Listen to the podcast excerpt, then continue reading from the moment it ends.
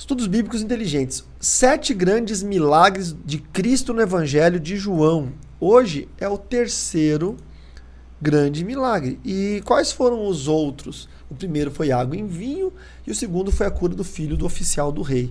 Estão aqui na, na plataforma, no YouTube.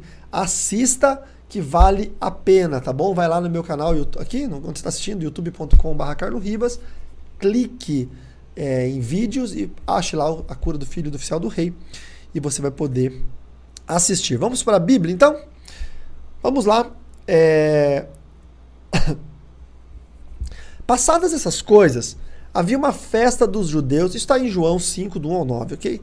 Passadas essas coisas, havia uma festa dos judeus e Jesus foi para Jerusalém. Existe ali, junto ao portão das ovelhas, um tanque chamado em hebraico Betesda, o qual tem cinco pórticos. Nestes jazia uma grande multidão de enfermos, cegos, coxos e paralíticos, esperando que a água se movesse, porque um anjo descia de tempos em tempos, agitando-a. E o primeiro a entrar no tanque, uma vez agitada a água, sarava de qualquer doença que tivesse. Estava ali um homem enfermo havia 38 anos. Jesus, vendo-o deitado e sabendo que estava assim havia muito tempo, perguntou: Você quer ser curado? O enfermo respondeu: Senhor, não tenho ninguém que me ponha no tanque quando a água é agitada. Quando tento entrar, outro enfermo chega antes de mim. Então Jesus lhe disse: Levante-se, pegue o seu leito e ande. Imediatamente o homem se viu curado e, pegando o leito, começou a andar. E aquele dia era sábado. Ok? Muito legal essa, esse texto bíblico, eu gosto muito dele.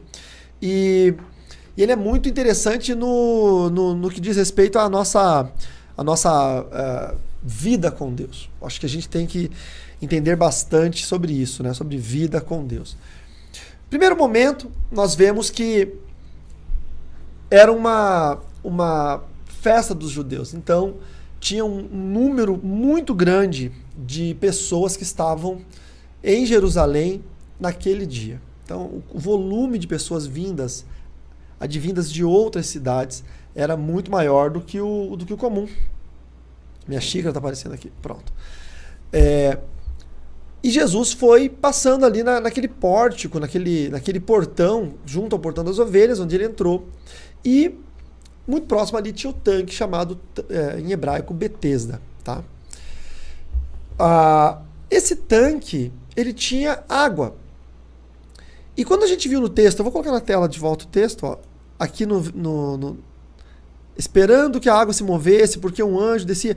Vocês percebe, percebem que está em. Olha eu aqui, ó. Minha mão está aqui, tá vendo? Percebem que tem um. Bem aqui do ladinho, ó.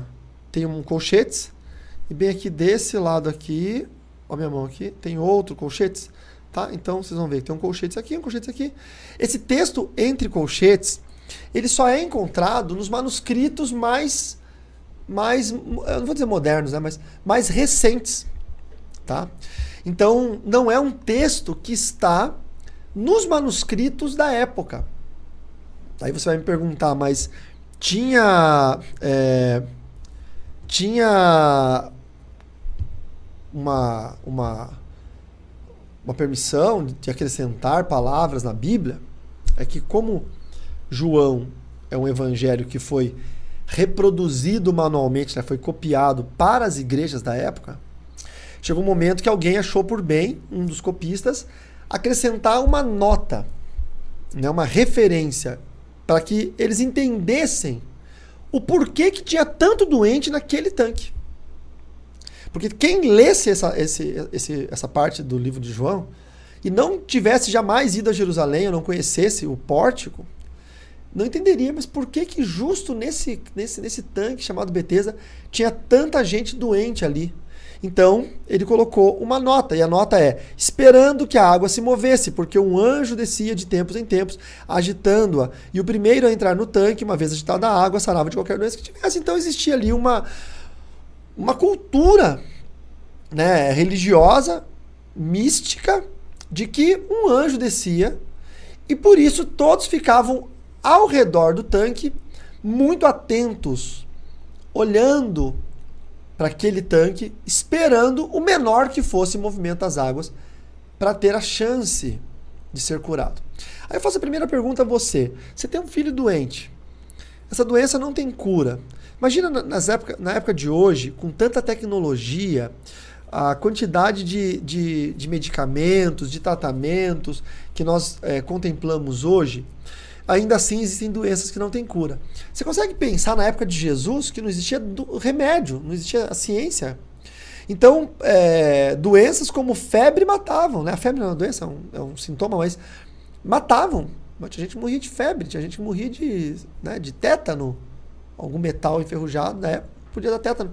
Hoje tem vacina, tem. A criança fura o pé no prego, vai lá tomar vacina antitetânica. Então, as pessoas morriam de, de causas mais absurdas que hoje não se morre mais. Então imagine você, um pai, eu estou aqui um pai, mas pode ser um esposo com a sua esposa, pode ser um, um filho com seu pai enfermo, não é? é? Acabar descobrindo que num lugar específico em Jerusalém tem um tanque que de vez em quando um anjo, de vez em quando Deus permite que um anjo vá ali, um anjo que tem um poder milagroso de curar e toque aquelas águas e cure as pessoas, tá? Então, talvez ali tivessem realmente muitas, muitas, muitas pessoas. Por isso que o texto diz: nestes jazia. O que é jazer, né? Estavam ali, estavam estabelecidos. Tinha gente que estava há anos naquele lugar, esperando uma oportunidade de ser curado. Uma grande multidão de enfermos. Eu vejo hoje isso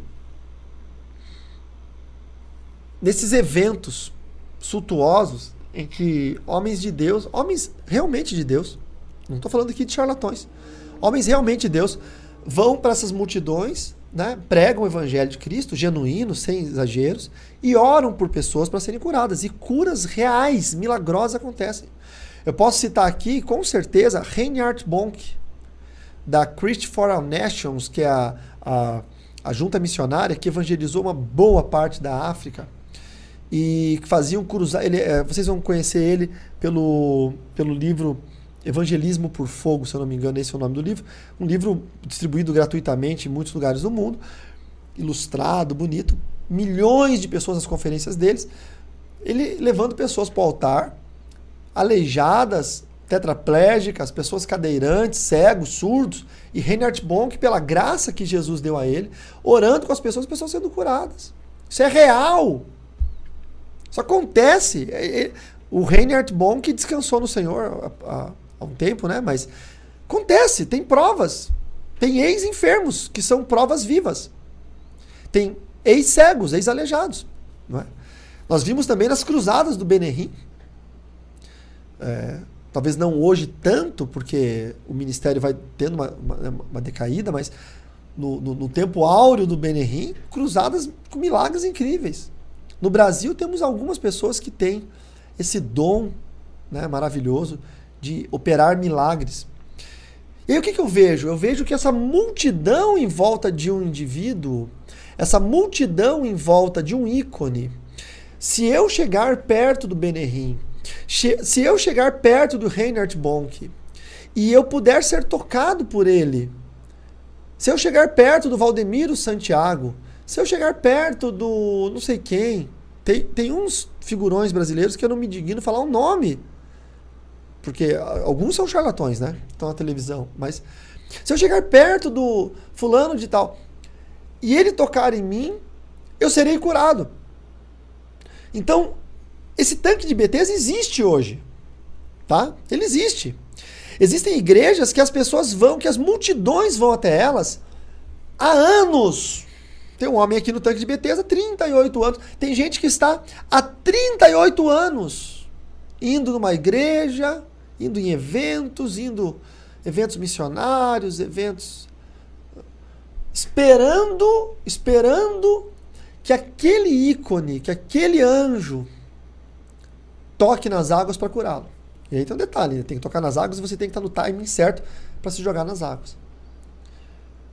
Isso acontece até hoje. Então, assim, isso é um fato narrado pela Bíblia, lá em Jerusalém, no tanque de Betesda, próximo à porta das ovelhas, é um fato. Mas esse fato se repete até os dias de hoje. Peregrinações gigantescas atrás de alguém que tem um possível dom de cura. Né? Eu lembro de irmãs da minha cidade, onde eu, onde eu era pastor, não da nossa igreja, graças a Deus, nossa igreja sempre teve um ensino bíblico muito conciso, muito forte, muito consistente, muito forte, mas irmãs, nossas irmãs em Cristo, que viajaram assim dezenas de horas para ir num evento para que o Gilmar, o Gilmar Santos pudesse orar por elas para elas serem curadas. E, e aí eu fico pensando, tem muita gente ainda hoje que espera o anjo mexer nas águas. Tem muita gente ainda hoje que espera que aquela regra que foi criada há muitos anos aconteça sobre ele também. Tem muita gente ainda hoje que acha que a cura, a libertação, a prosperidade, o conserto no casamento, a conversão do filho, só vai acontecer se aquele indivíduo específico tocar as águas. Então, e, e era exatamente o que estava acontecendo. Estava ali um homem enfermo havia 38 anos. Jesus, vendo-o deitado, sabendo que estava assim há muito tempo, perguntou: Você quer ser curado? E às vezes as perguntas de Jesus elas são meio intrigantes, porque o cara está 38 anos aleijado. Claro que ele quer ser curado. Faça-me o favor, que tipo de pergunta é essa? 38 anos enfermo. Só que tem um detalhe, meu irmão. Tem gente que não quer ser curado porque gosta de ser um enfermo. Porque quando você é enfermo, as pessoas te servem. Quando você é doente, as pessoas te cuidam. Você é o alvo da misericórdia, do amor e da bondade da igreja. Tem gente que gosta da posição. Eu sei que é doentio isso. Literalmente. E, e num, num nível assim psiquiátrico. Mas tem gente que prefere continuar doente. Eu conheci um homem, um bom homem, que estava encostado no INSS, ou encostado pelo INSS, porque ele teve um problema de coluna. Ele era um pastor no Rio de Janeiro. Um bom homem. E um dia eu eu fazendo minhas cruzadas no início de ministério, orando por doentes, orando por, por pessoas é, possuídas por demônios e o início do meu ministério foi um início foi um ministério muito ativo, né, de ir em igreja em igreja orando, orando, orando. Hoje eu fico mais na área do ensino. Você vai envelhecendo, com o passar do tempo, você vai mudando né, os vetores ministeriais, mas no início foi. E um dia eu falei para ele, ele me acompanhava nessas viagens missionárias. Um dia eu falei para ele, Pastor Fulano, o senhor não gostaria que eu orasse pela sua coluna para que o senhor fosse curado também por Jesus? E ele me disse: Não, tá bom demais assim, meu irmão. Porque daí eu posso fazer a obra, eu posso é, cuidar da igreja, não preciso trabalhar, porque daí o INSS me dá o meu, meu salário, meu dinheiro e tal. Eu não preciso trabalhar. Tá bom assim, tá bom demais assim. Eu falei, ah, tá bom então. E eu fiquei pensando, a quanto, a, sabe, o quanto custa a sua saúde? Por que, que Jesus perguntou: Você quer ser curado? Porque talvez aquele aleijado estava feliz em estar ali, porque todo mundo tinha dó dele, talvez sobrava uma comida que alguém trazia para um outro doente. Quem sabe aqueles doentes que iam sendo curados e se levantavam e iam embora, vendo, ouvindo, andando, sem uma lepra, um câncer, seja lá o que, quais fossem as doenças deles, é, dessem para ele: Olha, eu estou indo embora, quer ficar com esse sapato? Quer ficar com essa capa? Quer ficar com esse cesto de pães, com essas frutas? Quem sabe era muito mais vantajoso ele continuar sendo doente, porque ele era mais assistido, do que se ele fosse curado e tivesse que começar a trabalhar. Porque existe um problema quando você é curado. Você não tem mais desculpa para nada. Quando você começa a andar, você tem que se virar. Por que Jesus perguntou para o cego: Você quer ser curado? Porque é, é exatamente isso. Nós vamos falar sobre cegos em algum momento. Porque talvez você é cego, né? De nascença. Então, o que acontece? Você está sabendo que você vai ter que ver agora. Você vai ver a mulher que você casou. Quem sabe ela não é a mais bonita. Mas você não pode separar dela, ela é a tua mulher. Você vai ter que trabalhar agora. É mais cômodo sentar aqui e receber moedinhas. Agora você tem que se coçar. É a mesma coisa que ele falou para o aleijado. Você quer ser curado? Tem gente que não quer ser curado. Tem gente que quer continuar com problemas psicológicos, psiquiátricos, quer ter chavuzinho lá na igreja, quer ter faniquito, quer que quando o pastor ore caia e fique virando o olho. E sabe essas pessoas que nunca são libertas, que todo domingo caem demoniadas, que todo domingo, ou seja lá que dia seja sexta ou qualquer dia, tem algum problema e tem visão de cova aberta e de macumba e não sei o quê. E eu me pergunto, por que, que Jesus é incrível e poderosamente efetivo na vida de algumas pessoas, como a minha, que vim lá do, do, do, do, do, do, do capiroto mesmo, a coisa pesada, e me limpou, me lavou, me deu sanidade, me deu saúde, me deu condições e, e para outros, não. Para outros, eles continuam caindo endemoniados domingo após domingo, sexta após sexta, e nunca são libertos. Ou continuam sempre com doença. Sai uma dor nas costas, entra uma dor no pé, sai a dor no pé, vem a dor de cabeça, a dor de cabeça vem problema no estômago. Estão sempre doentes. A pergunta de Jesus é a melhor pergunta que Jesus poderia fazer na história do Evangelho. Ele olha para esse homem, 38 anos, ele pergunta: Você quer ser curado? Porque envolve muita coisa ser curado. Você quer ser curado? Porque você vai sair daqui curado, meu irmão. Só que você vai ter que trabalhar. Você vai sair daqui curado, mas você vai ter que se coçar. Você quer ser curado? Sabe qual foi a resposta dele? O enfermo respondeu: Senhor, não tenho ninguém que me ponha no tanque quando a água é agitada. Vou tomar um café depois dessa. Aí quando Jesus pergunta: Você quer ser curado, irmão? Sabe o que, que ele fala? Eu não sei você, mas se fosse eu, sabe o que eu, eu diria? Eu quero, não importa o preço, eu vou dar um jeito, eu vou pagar. Quanto custa, senhor, para eu ser curado? Eu quero. Sabe o que ele respondeu? Eu não tenho ninguém que me ponha no tanque quando a água é agitada. Por quê? Porque a, o foco dele não era a cura. Os olhos dele não estavam focados em no seu problema e na solução do seu problema em planos futuros. Os olhos dele estavam focados nas pessoas que caíam na água e saíam curadas. Então ele estava vendo a vida dos outros, ele estava olhando o sucesso dos outros, ele estava olhando o milagre dos outros, ele estava olhando o resultado na vida dos outros, ele estava dizendo: eles têm, mas eu não. Ele estava vendo uma família com outro aleijado, que essa família ficou junto com esse aleijado. E quando a água se moveu, eles plá, jogaram o aleijado no tanque. Ele olhou em volta de si e ele não tinha ninguém. Ele era solitário, sozinho. Então ele começou a olhar para os outros, ele esqueceu de olhar para ele. Quando você começa a ver resultados da vida dos outros, você esquece o potencial que você tem para ter esses resultados. Quando você começa a ver a cura do outro, você esquece que você também pode ser curado. Quando você começa a ver a felicidade do outro, você esquece que Deus também te chamou para ser feliz. Quando você começa a ver as coisas acontecerem ao seu redor, e você tem um espírito maligno que te incomoda, chamado autocomiseração, como disse a nossa irmã, ou, ou chamado é, vitimismo, você não vai pensar de forma proativa e dizer: Nossa, tá, foi curado, foi curado, deu certo, deu certo. Ah, eu sou próximo, vai dar certo, deixa eu dar um jeito. Ô, oh, me ajuda aí, faz pezinho aqui, me empurra, eu sou aleijado, não consigo me empurrar, me empurra. Não, você começa: Eu não tenho ninguém para me jogar no tanque. Eu não tenho ninguém. Quando eu consigo, outro enfermo chega antes de mim. E é uma choradeira.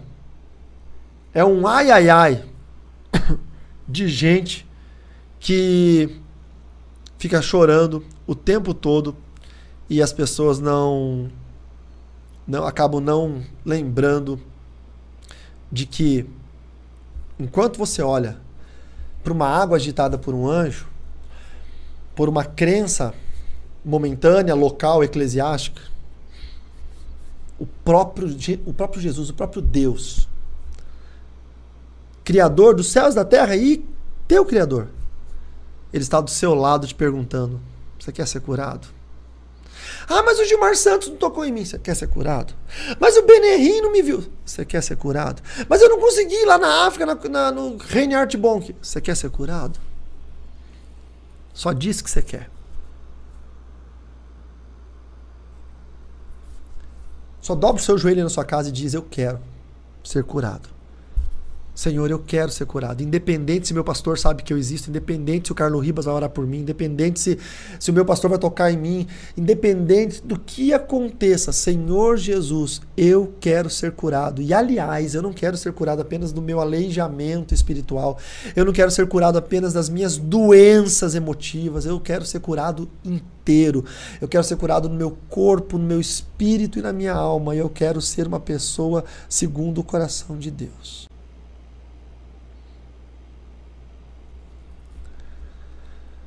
Jesus estava ali para jogar o relógio fora.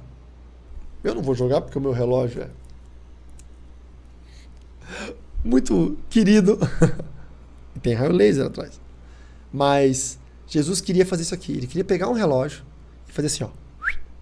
É cenográfico, não joguei. Por quê? Porque as pessoas estavam dependentes do tempo. As pessoas estavam dependentes que de tempo em tempo um anjo mexesse as águas. As pessoas estavam dependentes que quando a fogueira santa de Israel acontecer, eu vou prosperar quando ah, os sete pulos no Rio Jordão da minha igreja, quando a campanha de projeto de vida, quando a campanha dos 12 dias de vitória para 12 anos de bênçãos, quando a, eu estou falando aqui nomes aleatórios de que a tua igreja faz, eu não estou dizendo que é errado, eu não estou dizendo que é maldição, eu estou dizendo que isso é bom, que isso é legal, eu também gosto, eu também participo, mas eu estou te falando que Jesus chegou para te dizer, você não precisa mais esperar o dia da campanha, você não precisa esperar mais o tempo.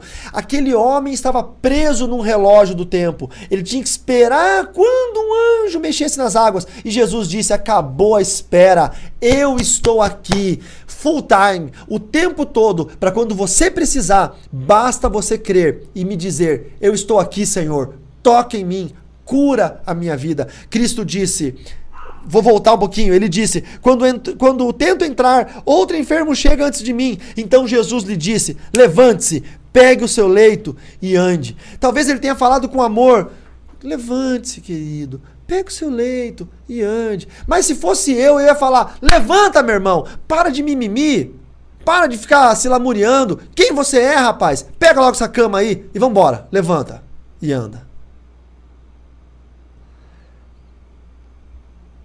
Imediatamente, o homem se viu curado e, pegando o leito, começou a andar imediatamente. Uau, isso é incrível! Ele não precisou fazer uma campanha, ele não precisou fazer nada. Gente, eu amo campanha. Eu vou em campanha direto pregar. Eu faço campanha na minha igreja. Quando eu falo assim, ó, ele não precisou de campanha, eu não tô dizendo, não tô demonizando campanha, não tô dizendo que eu não gosto. Eu tô dizendo que campanhas são muito boas, estigam a nossa fé, mas que ninguém precisa de uma campanha para que Jesus fale contigo. Ninguém precisa de um envelope para que Jesus faça alguma coisa. Claro que ativa a minha fé. E eu sei da lei da semeadura, se eu pouco semeio, pouco colho. Então, campanhas na sua igreja tem envelopes, ativam a nossa semeadura. Mas eu estou falando que ninguém precisa esperar aquela data. Você pode falar exatamente agora com Jesus. Ó, eu vou te falar, o agora para nós aqui no presente é dia 14 de abril de 2021, tá? E são 20 horas e 35 minutos. Mas talvez o agora para você aí do futuro, tem gente que está no futuro assistindo a gente, tem gente assistindo isso aí em 2022. Sei lá que dia que está assistindo isso. Coloca depois no comentário. Ó, oh, sou do futuro, tô assistindo no dia tal, do tal, na hora tal. Você, o teu agora é aí. O meu agora é aqui, o teu agora é aí. Sabe por quê? Porque a gente não depende mais do relógio. O Senhor é o Deus do tempo. Eles. Meu Deus. Ele está na eternidade. Enquanto as pessoas estão paradas em frente de um tanque, esperando a hora do anjo mexer a água, o Senhor já está no nosso futuro, querendo fazer alguma coisa por nós, e nós estamos presos em sistemas humanos, esperando a bênção do apóstolo, a bênção do meu líder, a liberação da palavra, e blá blá blá. E se eu não fizer, eu estou debaixo de maldição, porque eu sou filho da desobediência. Tá amarrado esses termos. Você é uma bênção. Deus é o seu Senhor. O Salmo 23 diz que o Senhor é o meu pastor e nada me falta faltará. Ele, eu, eu sou sujeito e submisso à autoridade humana, mas o meu Deus é Jesus. É Ele que determina na minha vida, e homem nenhum determina. Você entendeu isso? Homem nenhum. Todas as vezes que uma ovelha chegou para mim e disse, pastor, vou sair da igreja, eu fiquei triste, claro. Mas eu falei, eu não posso fazer nada, você não é minha ovelha. Você é ovelha do pai. Eu só cuido das ovelhas do meu pai. Só faço isso. Se meu pai achar que eu sou incompetente, um inútil como pastor e falar assim, sai todas as ovelhas desse cara, vai tudo lá pra outra igreja, que tem um pastor melhor, e ele vai aprender a quebrar pedra. É porque eu realmente não fui bom naquilo. E eu preciso entender a minha incapacidade. Tem que culpar as ovelhas e sair da igreja. Eu sou um incapaz, um incompetente. Eu tenho que assumir isso. E quando eu vejo pastores com igrejas lotadas, eu falo, meu, como esses caras são competentes, como Deus se agrada em levar pessoas até eles. Porque ele sabe fazer o negócio funcionar. Nós temos um Deus que cuida de nós. E ele cuida tanto que às vezes ele passa por cima de algumas regras. Olha o que diz o final do texto, no verso 9. E aquele dia era sábado. Tem gente que briga que Jesus era judeu e Jesus cumpriu todas as regras do judaísmo. Às vezes tem uns malucos que aparecem no chat aí. Se tiver algum maluco aí, tá queimado já em nome de Jesus. Mas a verdade é que se Jesus era judeu, por que, que ele curou no sábado? Se o judeu não podia fazer absolutamente nada no sábado. Em Jerusalém os caras têm. É tão absurdo. Me perdoe se tem algum judeu aí, mas eu acho uma comédia, acho ridículo. É tão absurdo que o judeu tem um fogãozinho automático para cozinhar no sábado. Porque pela lei ele não pode fazer fogo no sábado, acender fogo e consequentemente não pode acender forno elétrico, porque é como se fosse o fogo moderno de hoje. Então o que, que eles têm? Um fogãozinho com timer, que esse timer só ativa o fogão na hora do almoço do sábado, para eles poderem comer comida quente. Mas pera aí, meu irmão, se você segue a regra que você não pode fazer fogo no sábado, então bota na tua cabeça que sábado você come coisa crua. Mas não, dão um jeitinho tecnológico de burlar a própria lei e se acham justificados pela lei. Por isso que Jesus veio. Porque ninguém consegue viver aquela lei. 613 leis. É impossível. Os caras ficam burlando até hoje. Burlaram na época de Cristo, pegando cordeiros é, doentes e sacrificando no altar. Burlam hoje com traquitanas tecnológicas para acender o fogo no sábado. Burlam sempre. Por que, que o Messias veio para eles e eles não reconheceram? Porque Jesus é o Messias de quem é santo, não de quem quer burlar a regra. Mas, o que, que ele fez? Ele pegou a regra dos judeus, ele não cumpriu. Por quê? Porque ele estava impondo agora uma nova regra. Ele disse: Um novo mandamento eu vos dou. Amem a Deus com todo o teu coração, com todas as tuas forças e de todo o seu entendimento. E ame ao teu próximo como a ti mesmo. Ele deu um novo mandamento. E quando Jesus deu esse novo mandamento, ele demonstrou com suas atitudes. Qual foi esse mandamento demonstrado agora nesse texto? Ele foi num sábado que, para a lei dos judeus, ele não poderia fazer nada. E mesmo assim, ele disse: Essa lei é absurda, eu não vou seguir isso. O rapaz está aqui 38 anos aleijado, tentando ser curado, não consegue. Eu vou curar ele, vamos lá. Quer ser curado? Levanta, pega tua maca, vamos embora para casa. E ele foi curado. É isso. Ele amou aquele camarada como ele ama a si mesmo. Falta pra gente um pouco mais de cristandade. Nós temos muito cristianismo e pouca cristandade. Cristianismo, filosofia. Eu acho, eu penso. Cristandade, ação. Falta muita ação e sobra muita filosofia. Olha, eu gostei muito desse estudo, achei esse estudo extraordinário, achei esse estudo maravilhoso. E eu peço a Deus que Ele possa entrar no seu coração e fazer a diferença na sua vida. Peço muito a Deus que isso possa acontecer. Amém?